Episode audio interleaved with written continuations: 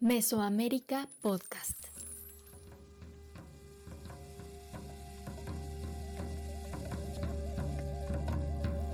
Para hablar del señor Ocho Venado Garra de Jaguar, que habitó el tránsito del siglo IX al X la Mixteca oaxaqueña, hay que abandonar nuestra comprensión de la historia generalmente lineal, homogénea y objetiva. Este extraordinario personaje trasciende su propia temporalidad y espacialidad. El pasado, el presente y el futuro se conjugan en su figura y avatares. Sus famosas conquistas no se limitan al territorio conocido o intuido. Insaciablemente expansionista, Ocho Venado viaja a través del mar hacia las regiones celestes y se impone mediante la guerra a poblaciones del otro mundo y a seres sobrenaturales. Su padre fue el señor Cinco Lagarto Lluvia de Sol, sumo sacerdote del Templo del Cielo en Tilantón. El principal centro político de la Mixteca Alta, recinto consagrado al culto a Quetzalcoatl, también llamado Nueve Viento.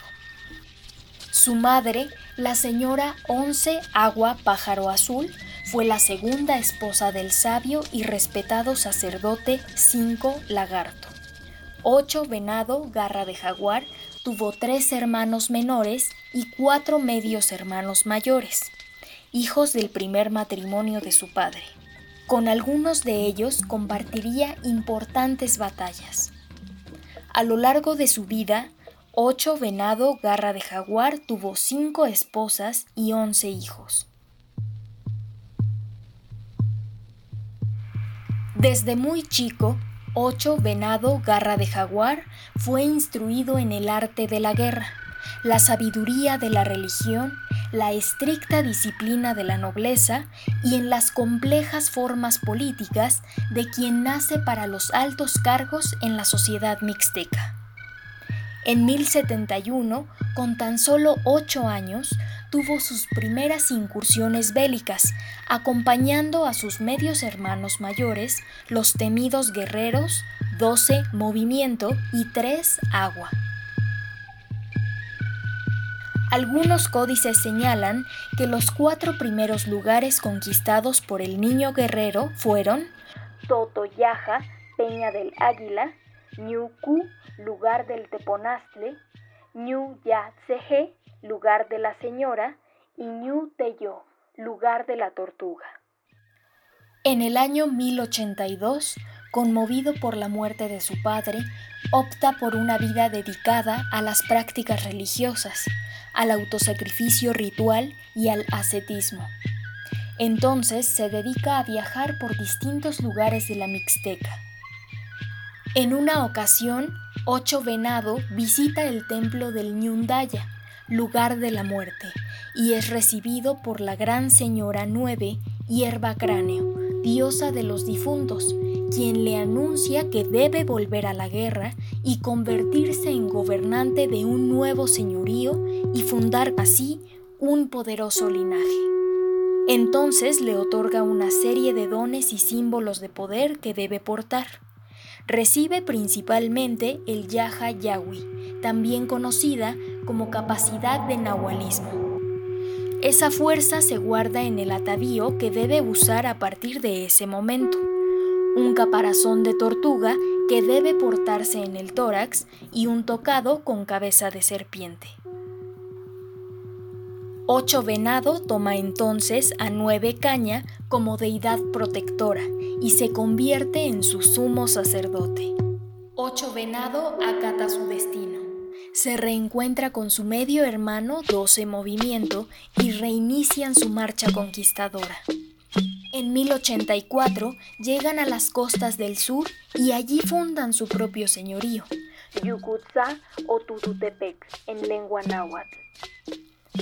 A partir de ese momento, Ocho Venado, Garra de Jaguar, continúa las conquistas de los pueblos costeños y logra consolidar un enorme territorio que incluso se mantiene independiente y soberano de enemigos posteriores, como los mexicas de Tenochtitlan, hasta la llegada de los españoles en el siglo XVI.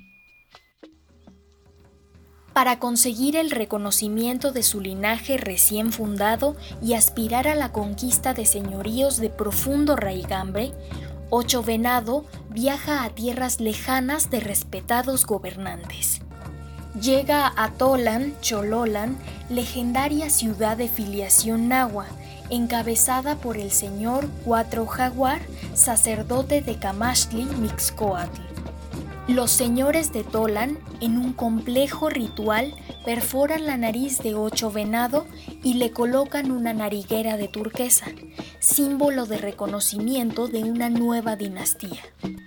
Ahora, con el beneplácito de soberanos extranjeros, Ocho Venado regresa a Tilantongo y reclama para sí y sus descendientes el gran señorío de la Mixteca Alta.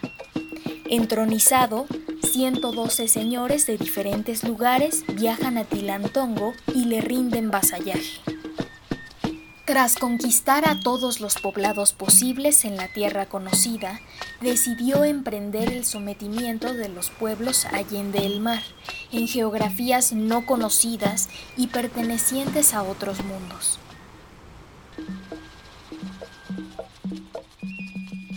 Ocho Venado fue legendario fundador de soberbios señoríos y unificador de la extensa región mixteca. Un guerrero, gobernante y sacerdote capaz de someter tanto a seres humanos como a dioses de otros tiempos.